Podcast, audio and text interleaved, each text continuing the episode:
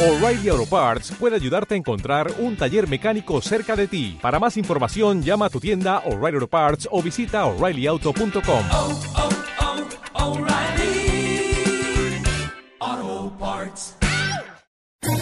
¿Quieres especular en la bolsa de la mano de un profesional? Operativadax.com. Recibe al momento en tu móvil las compras y ventas que realiza Alberto Iturralde sobre el índice DAX. Nunca ha sido tan sencillo ganar en bolsa. Operativadax.com.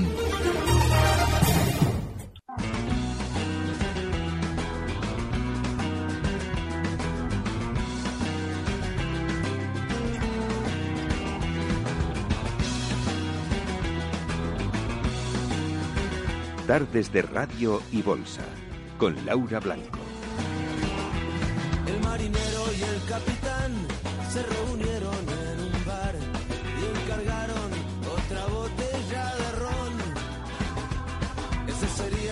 He tenido casi que sacar la botella de ron. Estaba dudando antes cuando les estaba haciendo referencia a la información de Dakota del Norte del Financial Times. Era porque, eh, a ver, cuando alguien paga un precio negativo por llevarse un activo, lo que está diciendo es, si usted me paga, yo me lo llevo. Eh, es decir, hay tanta sobreoferta ¿no? energética que alguien llega a ese punto de decir, págueme y me lo llevo, que es como decir, se lo estoy quitando de encima, ¿no? El problema. Bueno, hoy eh, hay un poco la sensación eh, de que el petróleo es un poco una excusa ¿no? para, para justificar las caídas. De hecho, hoy las caídas en Europa no han estado lideradas por el petróleo, han estado lideradas por la banca, por el sector financiero que no levanta cabeza. Hoy menos volumen de negocio porque Wall Street está cerrado y hoy como cada lunes, aunque sea Blue Monday, con esta canción desde luego no lo parece, Alberto Iturralde desde Días de Bolsa. Alberto, buenas tardes. Muy buenas tardes, Laura. ¿Cómo está? ¿Cómo lo ve esto? ¿Lo ve muy negro? Fenomenal, fíjate, yo hacía la broma estas semanas atrás con Luis Vicente y contigo, decía que eh, íbamos a ver tal sentimiento negativo en torno al petróleo durante estas semanas que nos daría la sensación de que al ir a repostar nos regalaban incluso nos pagaban por echar gasolina. Bueno, pues nada, hay que ir a Dakota que parece ser que ahí ya ha llegado el momento. No hay momento más negativo en torno a una materia prima que el que estamos viviendo ahora con respecto al petróleo y atentos porque lo más normal es que de manera puntual y a corto plazo vayamos viendo un suelo en esta materia. Ahora bien, cuando elegía esa canción de la milonga del marinero y del cática, es precisamente porque eh, tú decías, ¿no? Parece o resuena como si fuera una excusa. Vale, pues fíjate si es una excusa que voy a explicar lo que pasaba exactamente entre los índices mundiales y el petróleo allá por el 2008, que fue la última vez en la que el petróleo servía como excusa para justificar un movimiento bursátil. En 2008, justo en diciembre de 2007 y enero de 2008, justo al principio de 2008, todos los índices mundiales se desplomaban con una fuerza enorme. Hablamos de un índice en 16.000 Sí. que caía en muy pocas semanas hasta 12.000 puntos. En aquel entonces, el petróleo subía desde el nivel 88 a 150 en siete meses. En esos siete meses, el IBEX no solamente había descendido lo que he comentado, sino que había llegado a, de- a descender hasta zonas de 11.500 puntos. La justificación de la caída de todos los índices mundiales era precisamente el encarecimiento de las materias primas, precisamente por la subida del petróleo desde 88 a 150. En 150, Goldman Sachs nos decía, está el petróleo en 150 dólares, no nos debemos extrañar de verlo en breve en 250 dólares. Muy bien, pues nada, ¿qué es lo que pasó? Que el petróleo que justificaba las caídas del IBEX se comenzó a desplomar con fuerza, llegando a caer durante meses hasta zonas de 35 dólares sin que nadie se lo explicase y sin que nadie nos lo explicase, y mucho menos Goldman Sachs, que nos intentaba convencer de que el petróleo subiría desde 150. Ahora encontramos con que la materia prima más importante del mundo, la que en teoría si es barata tiene que empujar al alza todas las economías, porque lógicamente tenemos que pagar menos por conseguir energía, ha caído hasta 29 dólares. Y alguien, alguien nos intenta convencer de que eso es negativo, de que justifica caídas en la bolsa y lo más triste de todo, nosotros nos lo creemos y lo transmitimos así. Esa es una de las mayores milongas que vamos a vivir como especuladores en nuestra vida. Eh, joder, el otro día decía Goldman, ¿no? Pues ahora ya ve, lo de 20 dólares lo veo poco probable, ¿no? Y entonces ahora ya no sabemos cómo interpretar los mensajes y cómo. A ver, ha habido días, por ejemplo, donde eh, sí, efectivamente, que caía mucho la bolsa, pienso la americana sobre todo, ¿no? Y efectivamente, mira, vamos a las empresas vinculadas a la energía y caían con mucha fuerza. Pero claro, hoy no es el caso, hoy es la banca, ¿no? Y entonces hoy, eh, antes hablaba con don Pablo y le decía, y me decía, las reservas chinas. Y digo yo, bueno, pues yo no sé si la banca italiana, que es local, está preocupada por las reservas chinas o más bien está preocupada por su negocio bancario local, ¿no? Claro, eh, qué, qué- qué- qué complejo entender cuándo sí, cuándo no, o intentar buscar lo que hacemos, lo, lo que hacemos desde los medios también, Alberto, Es- que es intentar buscar una explicación a, a cualquier movimiento. No, es muy sencillo. Vamos a ver. Lógicamente la banca cae porque el petróleo cae. Es decir, que los billetes andan con gasolina por la calle y esa es la razón por la que los bancos caen. Yo doy otra hipótesis. Hemos estado durante muchos meses, nos han sacado de la crisis cuando el IBEX estaba por encima de 11.000, los grandes hemos estado avisando aquí todos los lunes que los grandes estaban vendiendo sus títulos, aprovechando toda la información positiva que se les ocurría y que era falsa para vendernos sus acciones y que eso solo se redondeaba como un gran negocio si una vez que nos habían vendido todos sus títulos empujaban las acciones a la baja para rentabilizar la operación. Test de estrés maravillosos con Santanderes en 7 euros. Compren ustedes porque subimos el dividendo. Vamos a tener unos grandes beneficios. Compren Santanderes por encima de 7. ¿No les suena eso? Es decir, hasta un presidente nos llegó a dar el domingo a la noche, la noche precisamente, contándonos aquellos de que la banca española era la mejor del mundo. Efectivamente, ahí es donde compramos todos. Y ahora, ahora, cuando alguien esté esperando una, un cambio de tendencia bajista a tendencia alcista, tenemos que ver exactamente lo mismo pero al revés. Es decir, el IBEX ha llegado con mucha fuerza hasta 8.400 Sí. y seguimos mirando a China y al petróleo exactamente donde estaban mirando todos hace una semana. Yo hacía la broma, digo, "Joder, es que estamos cayendo y nadie nos dice que estamos mal. Nos dicen que está mal alguien. Uséase el petróleo, uséase China. No, no, no. Es que tienen que decirnos que nosotros estamos mal para que los pequeños inversores que se creyeron la milonga hace un año, ahora se vuelvan a creer la milonga y malvendan sus acciones. Como ese momento todavía no ha llegado y de hecho hay precios que todavía no se han descolgado y deben hacerlo, ¿Cómo como por ejemplo Iberdrola, Iberdrola aguanta muy bien durante estos días y tiene que caer como los demás. Es decir, se tiene que producir un pánico global y como no se está produciendo, tenemos que seguir esperando caídas. Hemos llegado ya claramente a esos 8.700 que yo llevaba Sí. repitiendo meses, pero hemos llegado sin que en ningún momento nadie nos haga vender, con lo cual la siguiente zona No, no, claro, es que entonces, 8.000 entonces, puntos. a ver, eh, perdón, que le he interrumpido. La siguiente zona es. 8.000 puntos. Eh, la llegada a 8.000 no significa que ya por el medio se produzca este pánico en títulos o miedo en títulos que todavía no han entrado en ese rango de miedo, ¿no? Va a ser inconfundible la situación. Es decir, esto va a dar tiempo perfectamente a comprar, pero lo que no podemos hacer es comprar en el momento en el que el IBEX tenga un bajón enorme, se produzca el pánico y pensemos que ya hemos frenado. No, lo que tenemos es que estar durante un tiempo sintiendo que no se puede comprar bolsa, tiene que hacer un suelo el mercado. Como no tenemos ningún síntoma de ese tipo, es decir, como ni vemos que el IBEX haya frenado caídas, hoy marcamos nuevos mínimos, ni vemos que nadie nos está diciendo que todo está fatal y que lo vendamos, y encima tampoco estamos viendo, lógicamente, porque no hemos visto el fin de las caídas, no estamos viendo un movimiento lateral que nos pueda hacer pensar que hemos terminado de caer, pues no tenemos absolutamente ninguno de los síntomas que nos deba hacer comprar. Ahora, eso sí, en las tendencias bajistas hay que recordar lo que insistimos siempre. Los rebotes son más rápidos y pronunciados, generando una sensación de que si no compramos nos perdemos algo. Pero normalmente es para seguir cayendo. Como no hay ese sentimiento negativo, seguiremos cayendo. Eh, además de Iberdrola, ¿alguna otra compañía que debamos de poner en foco nos recomienda usted? Enseguida voy con eh, el primero de los oyentes al otro lado del teléfono y con los correos electrónicos, don Alberto. Bueno, hay un dato muy importante. La semana pasada George Soros nos decía que la bolsa española, que ya había caído, por ejemplo, en Santander un 45%, era la bolsa que más iba a caer. ¿Qué es lo que pasa?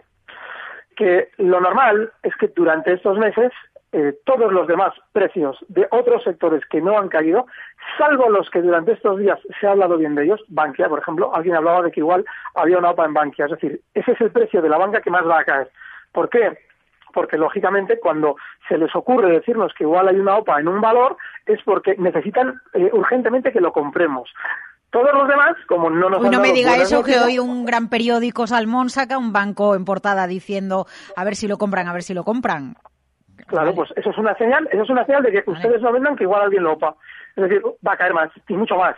De hecho, si tomas toda la banca, lo que va a suceder en las próximas semanas, la que más va a caer con diferencia es Bankia, precisamente porque nos están, es decir, ¿qué, qué hace un consejo de administración? Llama a un periodista y le dice, Buf, no digas, no, comentadlo con mucho cuidado, pero joder, hay, hay operaciones de probable OPA y bueno, estad preparados porque igual en breve os damos una buena noticia. ¿Qué hace el periodista?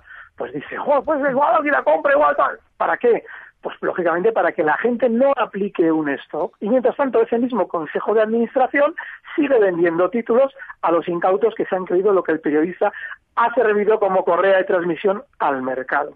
Con lo cual, ahora mismo lo normal es que durante estos meses los precios de la banca vayan acelerando la velocidad de la caída que traían y lógicamente los que no se habían apuntado a la caída lo vayan haciendo. Eh, bueno, en este caso no era Bankia el, el, eh, valor al que yo me refería, eh, por si acaso, eh, para no dar pie a la confusión. Lo que me gusta es lo de correa de transmisión. Tiene que buscar una canción para las correas de transmisión que somos los periodistas, porque eso me ha encantado, don Alberto. Efectivamente. Bueno, a ver, 8.000 eh, como escenario posible para el selectivo de la Bolsa Española. Necesitamos, dice don Alberto Iturralde, ver más sensación de miedo y de pánico en el mercado. Aún no hay el suficiente eh, sentimiento negativo. Eh, tenemos algunas llamadas, 912833333, 912833333, oyentes arroba capitalradio.es. José, buenas tardes. Hola Laura, buenas tardes. Díganos. Pues nada, ya casi me ha contestado por la pregunta por lo del miedo, pero ya lo estaba oyendo. Entonces, mm, le quería preguntar por logista, que hace mucho que no dice nada, y por el Santander para si se puede entrar ya. Vale. Gracias. Venga, estupendo. Muchas gracias, José. Cuídese. Eh, logista y... Bueno, es logista hace mucho que... Tampoco hace tanto que no hablamos, ¿no? Diga usted, a ver, logista y El Santander. logista llegó al alza a una zona de objetivo en 19.50 y cuando se va a producir una sensación de pánico global, todos los valores tienen que apuntarse a las caídas. Logista ya lo ha hecho, no es de los que falta. Y yo creo que, aunque será un valor que volverá a brillar en contra de los demás en su momento, todavía no es, no ha llegado ese momento en el que, digamos, bueno, va a volver a girarse al alza para funcionar mejor. Con lo cual, tampoco hay que estar por ahora en logista. El Banco Santander, bueno, el Banco Santander, de entre los dos grandes, también hemos comentado durante esta semana, que lógicamente tenía que caer menos que el BBV porque el BBV debía compensar esas mayores caídas que ya había realizado durante un año el Banco Santander. Pero claro, estamos en las mismas.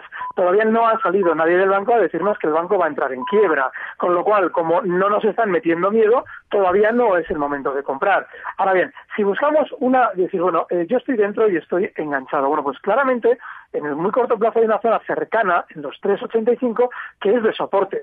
Pero es importantísimo que escuchemos ya la información negativa. Seguimos mirando a China. Es que no tiene ningún sentido. Yo, por lo menos, yo estaba esperanzado de que tras una llegada, por ejemplo, a niveles de 8.700, escucháramos algo negativo sobre nuestra propia economía. Y no lo estamos oyendo. Así es que el Santander lo más normal es que con el resto del mercado continúe descendiendo. Pues fíjese, mientras estaba usted hablando, estaba yo echando un vistazo a lo que se dice por las redes sociales, ¿no? Porque ahora que ha el mercado, pues está la gente opinando, incluso hay alguien que tuitea alguna de las frases que usted dice, ¿no? De algunos comentarios. Y efectivamente, con China, ¿no? Y yo pensaba, claro, en el caso, por ejemplo, de un banco como el Santander, eh, los tipos de interés bajos y el negocio bancario, el negocio en Brasil, que es el 19% de su EBITDA, hay otros factores, ¿no? Pero efectivamente ni se comentan, ni se citan, ni se dice nada, efectivamente. Ahí está. Sí, sí. Ahí está. Y de hecho, todo lo que acabas de decir ahora, cuando el Santander haya descendido más y vaya a frenar las caídas y necesiten retomar ese núcleo duro, los títulos del Santander muy baratos, nos pondrán sobre la mesa todo lo que has dicho, pero lo amplificarán por mil. Ya lo verás. Ya. Y, ah, y luego otra cosa, don Alberto, discúlpeme que le pregunte esto que es muy básico. A ver, eh, con la ampliación que realizó el año pasado el Santander, a ver, es que el otro día hablaba con alguien y me decía, cuidado, no te confundas con los cuatro euros del Santander de ahora, porque no son los cuatro euros equiparables de marzo de 2009, porque hay que ajustar el precio por las ampliaciones y todo esto. ¿Eso lo tenemos que hacer? Siempre. En una ampliación es como sucede muy parecido a cuando se produce o se entrega un dividendo, es decir, se están dando unos derechos que en realidad es regalar una pequeña parte de la compañía a los ya accionistas para que tengan un beneficio en la toma de títulos de la nueva ampliación de capital. Ese dinero que en el que se traducen los derechos hay que descontarlo del título, con lo cual es como si nos estuvieran dando algo parecido a un dividendo y hay que realizar el ajuste. En el año 2009, el Santander, una vez realizado el ajuste, habría llegado a marcar unos mínimos de 2,20, es decir, que efectivamente no son equiparables. Habría que reducir sí, el sí. precio del 2009 en la misma proporción de los derechos que se entregaban en la ampliación de capital. Exactamente. El mínimo intradía de aquel 9 de marzo de 2009 fueron 2,17, eh, máximo creo que 2,33. Bueno, en esa zona, justo el- la zona de 2. Uy, acabo de perder el nivel. En la zona de 2,20 que usted nos decía. Estupendo. Venga, queda aclarado y por, ir introduciendo algunos términos en mercado. Y ustedes, si tienen dudas sobre algo, no lo entienden, nos llaman y nos preguntan y nos dicen y, vamos poniendo todos los términos encima de la mesa. A ver, José Manuel, me gustaría preguntarle a Alberto Iturralde por un análisis sobre los siguientes valores. Eh, Avertis y logista. Bueno, vuelve logista. Mucha pregunta por logista. Vamos con Avertis, Alberto. Sí, vamos con Avertis. Avertis también se ha apuntado. Es un valor de una tendencia alcista en el largo plazo desde que la bolsa es bolsa. Sin embargo, en el medio plazo, es decir, de aquí a unos meses, está avisando claramente de que va a continuar cayendo. Seguramente su primer objetivo bajista en las próximas semanas andará rondando zonas desde los 12.48, donde cierra ahora, zonas seguramente de 11,20, con lo cual es un valor en el que claramente tampoco hay que estar.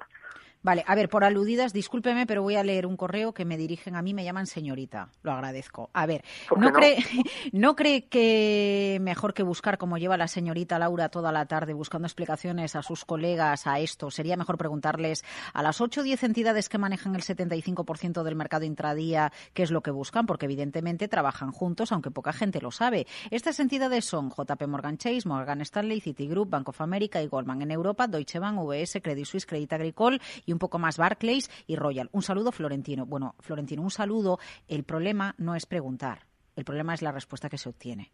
Porque la No, respuesta el- que se obtiene, eh, pues, pues será la, no sé la que le convenga. ¿Usted qué dice, don Alberto? A ver, diga. No, es que, vamos a ver, eh, la especulación intradiaria, eh, todo lo que se, ahora se ha popularizado mucho la expresión de trading de, de alta frecuencia precisamente porque ya son las propias máquinas las que con su velocidad obtienen un beneficio en las operaciones. Claro, pero ese no es nuestro mercado. Nosotros no tenemos ni debemos especular necesariamente a media hora vista, que es el problema de la especulación intradiaria del que yo llevo eh, en ese caballo de batalla durante años explicando que un especulador intradiario está mm, eh, fallecido en el mercado sí o sí, es decir, es imposible sobrevivir. ¿Por qué? Porque estás peleando contra mecanismos muchísimo más poderosos que tú en su velocidad de procesado de datos, con lo cual, obviamente sí, pero ese no es nuestro mercado. Es decir, quien llama aquí igual tiene unas acciones que quiere vender en unos días con un cierto beneficio y lógicamente a esa persona le resulta completamente ajeno qué es lo que pasa en la alta frecuencia o en las operaciones intradiarias que efectivamente suponen a día de hoy más del 60% del volumen que se mueve intradía, ni más ni menos. Sí, pero yo eh, voy a preguntarles a ellos. Yo le puedo preguntar a Goldman cómo ve el petróleo. Si se lo hubiera preguntado, y usted lo contaba antes, don Alberto, en el año 2008, en el año 2009, me hubiera dicho que podría incluso, o, o años después, no meses después, eh, que podría incluso llegar a 200, 250. Esa es la respuesta que yo hubiera obtenido. ¿De qué Ya, me pero vale? es que el, el problema es que tenemos que hacer una estadística de qué es lo que está sucediendo después de que nos dan una recomendación. Es decir, Claro, claro, si por- que pero por eso digo que preguntarles a ellos es útil de una manera relativa y relativizando la respuesta que No, nos no, dan. de una, de una manera... Eh, una- de una pero- manera absoluta si vamos a hacer lo Pero va- contrario. vamos a ver, aquí hemos hablado muchísimas veces de, de la, la asignación de determinados precios o recomendaciones sobre títulos de mercado y que la recomendación eh, en muchos casos llega después de que ya se haya ejecutado la venta o la compra, ¿o no? Claro, claro, Ya es que precisamente... Entonces, ¿de qué me vale negocio. preguntarle a los grandes? Yo le puedo preguntar a los grandes, pero lo que me respondan y lo que está haciendo el mercado, pues voy a tener luego que canalizar esta información. Le estoy intentando explicar a Florentino que no se trata de Claro. coger el teléfono y llamar a Goldman. Goldman, póngase, porque queremos saber qué opina usted de esto. Si hay informes, nosotros podemos acceder a todos los informes. Otra cosa más, muchos bancos o muchos brokers o casas que trabajan en España, algunas tienen equipos de análisis. Fundamental hablo, otras no. Otras cogen los informes de las grandes, a las que tienen contratadas, y dan eh, como análisis un resumen de lo que las grandes dicen. Y lo que estoy diciendo Claro. no es nada nuevo, esto es una realidad. O sea, esto es así. Ahí es. Esto es así. De hecho, fíjate, lo más flagrante de todo ese proceso que has descrito sucedía allá por el año precisamente 2008 que hemos citado antes, en el que con un IBEX en 16.000 todos los activos procedentes de la banca que iban a caer a plomo se valoraron con triple A positivo por parte de todas las calificadoras. Es decir, evidenciaban que los propios bancos, para que los pequeños inversores invirtieran en esos activos, pagaban a las calificadoras para que dieran la confianza al pequeño inversor. Fíjense ustedes qué fiabilidad tiene ese tipo de recomendaciones. Eh, vamos a ir enseguida con más llamadas. Antes, a ver, Jesús le pide dos valores para hacer cartera. Dice que, eh, bueno, Josu, de Bilbao, eh, que es de Bilbao. Así que nada, que sepa que su colega le escribe un email. Eh, ¿Algún valor para hacer cartera, Alberto, o nada? No, no porque tenemos que esperar. Es decir, eh, estas semanas cuando decimos, bueno, dos valores eh, tranquilos del mercado, ninguno. Cuando todo tiene que caer, como yo estoy convencido de que todavía tiene que hacer, lo mejor es que esperemos, esperemos tranquilamente, porque de- desde luego es una gloria el habernos evitado un 45% de caída en el Santander en un año. Es decir, el que ha sabido vender en su momento cuando todo era maravilloso, pues lógicamente tiene que esperar a que todo sea nefasto. Como no ha llegado el momento, no le puedo dar valores de cartera que en teoría son valores que van a funcionar con cierta tranquilidad en el largo plazo. Hay que esperar. Eh, bueno, vuelve a escribir Florentino. A ver, es que en el primer email no lo decía y ahora lo dice. Dice, he trabajado 18 años en sociedades de valores siguiendo el mercado y los consejos de estas entidades, las grandes que citaba en el email anterior, y afirmo que es así. Trabajan juntos recomendando lo contrario de lo que van a hacer. Vale, pues que en el anterior, en el anterior email, eh, Florentino, usted no nos decía, eh, pregúntenle por qué van a hacer lo contrario. Pero de todas formas, este es un tema que yo creo que abordamos mucho pero a ver, si yo- aquí. A ver, no, eh, las cosas como son, no con todos los analistas. Pues Alberto Iturralde, y todos le conocemos, pues sí que, sí que eh, siempre nos recuerda que tenemos que desconfiar de los comentarios que hay en mercado y hay otros que no, que no matizan en eso y matizan en otro tipo de aspectos Pero de una se empresa trata de de si especulas o no. Es decir, si yo especulo con el dinero de otro, no aprendo en bolsa. Tengo que especular con el mío. Por eso, cuando una persona viene de una agencia, digo, vamos a ver, ¿usted, ¿usted qué ha demostrado para decir puedo hablar de bolsa? Obviamente no ha aprendido en carne propia porque se ha gastado el dinero de otro. De ahí que, lógicamente, a la hora de eh, poder confiar o no, tenemos que escuchar sobre todo a quien se está jugando sus cuartos. Y ninguno de los que están en las agencias contándonos historias y metiendo órdenes para sus clientes, porque lo que escuchamos en una agencia es siempre lo que le interesa que hagamos. Es decir, si yo tengo que comprar un gran paquete de acciones de una compañía, les voy a decir a ustedes que la compañía está mal para que ustedes me lo vendan a mí, porque necesito comprarlo. Entonces, lógicamente, hay que entender quién especula y quién está contándonos historias. Y a ver, eh, Íñigo, porque hay una cosa que no la he entendido, así que discúlpeme la insistencia, Alberto, pero le voy no, a, no, le mujer, voy a tú- pedir. tú- tú A di todo ver, lo que tengas que decir. eh, este es otro oyente diferente. Íñigo Yanguas dice, sus explicaciones sobre por qué o sube o baja la bolsa me parecen muy acertadas, pero no acabo de entender por qué dice que todavía no hay mensaje de pánico que anuncie las subidas. A mí ya me da miedo encender la radio y leer el periódico. La radio que nunca le dé miedo encenderla, Íñigo, que siempre estamos de aquí. Eso lo primero. El señor Soros dijo hace 15 días que esto era como el 2008. Eh, se supone que ya debería estar comprado, ¿no? A ver, no he entendido lo del pánico. ¿Usted puede volver a explicarnos por qué lo de la sensación contraria en función de cómo está el mercado? A ver, díganos. Sí, de hecho, nos sirve Soros para explicarlo. Soros es uno de los representantes del lobby financiero mundial, probablemente el más importante del mundo. Es decir, es el trabajador que más eh, eh, nos transmite lo que a la banca le interesa contarnos. ¿Qué es lo que nos dice George Soros? Que la banca española está muy mal. Nos lo dice cuando el Santander ha caído desde siete y medio a cuatro. ¿Qué es lo que está haciendo George Soros? Comprando. Pero él no está comprando en los mínimos absolutos, porque él sabe que en los mínimos absolutos va a entrar más gente compradora, no solo él. Él está ya comprando. Él puede comprar, imaginemos que el Santander tendría, eh, tuviera que caer hasta zonas de 3 euros. Él desde 4 ya va comprando, porque él sabe que de aquí a 5 o 6 años el Santander habrá recuperado de sobra los precios actuales, con lo cual él hace su trabajo. El pánico conlleva tiempo, tiempo en el que los grandes recogen y tiempo en el que los pequeños se rinden. Eso no ha llegado, porque tenemos que tomar la misma situación que teníamos hace un año. Todo el mundo ha solucionado lo de Grecia, hay que comprar, todo el mundo que si la banca española es maravillosa, hay que comprar. Eso estuvo durante meses mientras el mercado ya no subía más, se mantenía lateral en zonas de 11.000 puntos. Pues necesitamos lo mismo pero al revés. Es decir, una gran Esa, esa- esa sensación, discúlpeme, esa sensación que usted dice de claudicación, que el minorista ya dice, yo Eso ya no es. quiero saber nada de la bolsa, no Eso vuelvo es. nunca más a invertir, Eso eh, ya los telediarios, todo el mundo abriendo con retraso sobre qué le pasa a los mercados, y ya cuando se produce, ¿no? Esa, a lo mejor es ahí donde hay alguien que está diciendo, ojo, ha Bueno. llegado el momento de comprar cuando nadie quiere nada, ¿no? Y un síntoma más, cuando eso suceda, y yo vea, vea el pánico, te empezaré a decir, oye Laura, yo creo que esto ya probablemente estemos haciendo un suelo y de aquí a unas semanas lo normal es que empecemos a subir. Y cuando empezamos a subir, todos los analistas dirán que el mercado está fatal y a mí me llamarán el contrarian. Es decir, el, el individuo que va al margen, una crítica, tal. es Y ahí será el momento en el que el mercado Bueno, tiene que pero subir. a ver, las cosas como son, Alberto. Aquí hay muchas críticas, ¿eh? En, en el sector periodístico ni le cuento y en el de los analistas también. ¿Qué le voy a contar?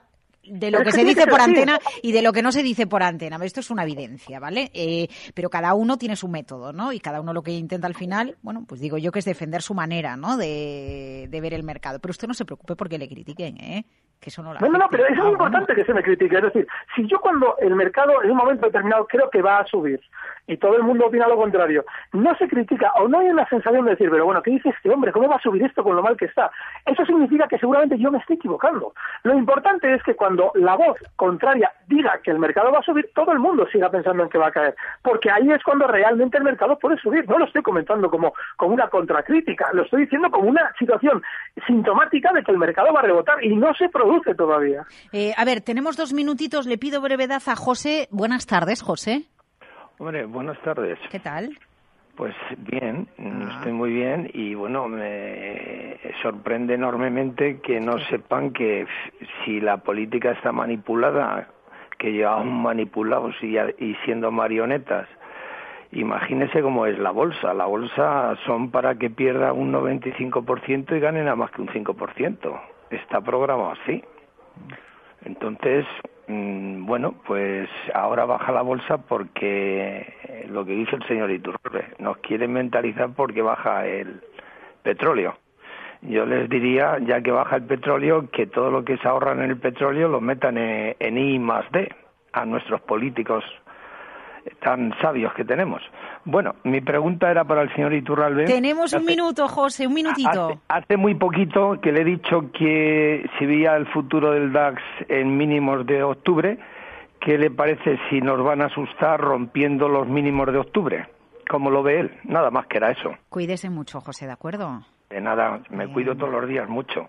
Bueno, así me gusta, venga. Hasta luego. Eh, don Alberto, a ver, tenemos 50 segunditos. Sí, realmente sí creo que se van a romper. El problema que hay es, es, el- es que no podemos nosotros especular ahora en el corto plazo dando por hecho esa hipótesis.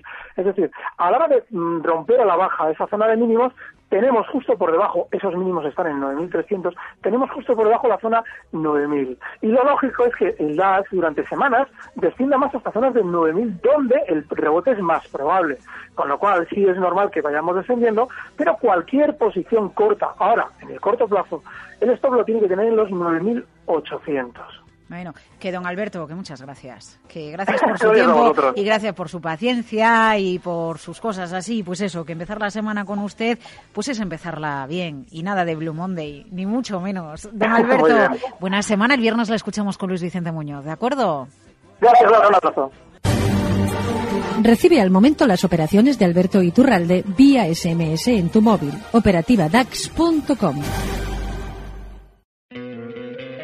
¿No te encantaría tener 100 dólares extra en tu bolsillo? Haz que un experto bilingüe de TurboTax declare tus impuestos para el 31 de marzo y obtén 100 dólares de vuelta al instante. Porque no importa cuáles hayan sido tus logros del año pasado, TurboTax hace que cuenten. Obtén 100 dólares de vuelta y tus impuestos con 100% de precisión. Solo con Intuit TurboTax. Debes declarar para el 31 de marzo. Crédito solo aplicable al costo de la presentación federal con TurboTax Full Service. Oferta sujeta a cambios o cancelación en cualquier momento.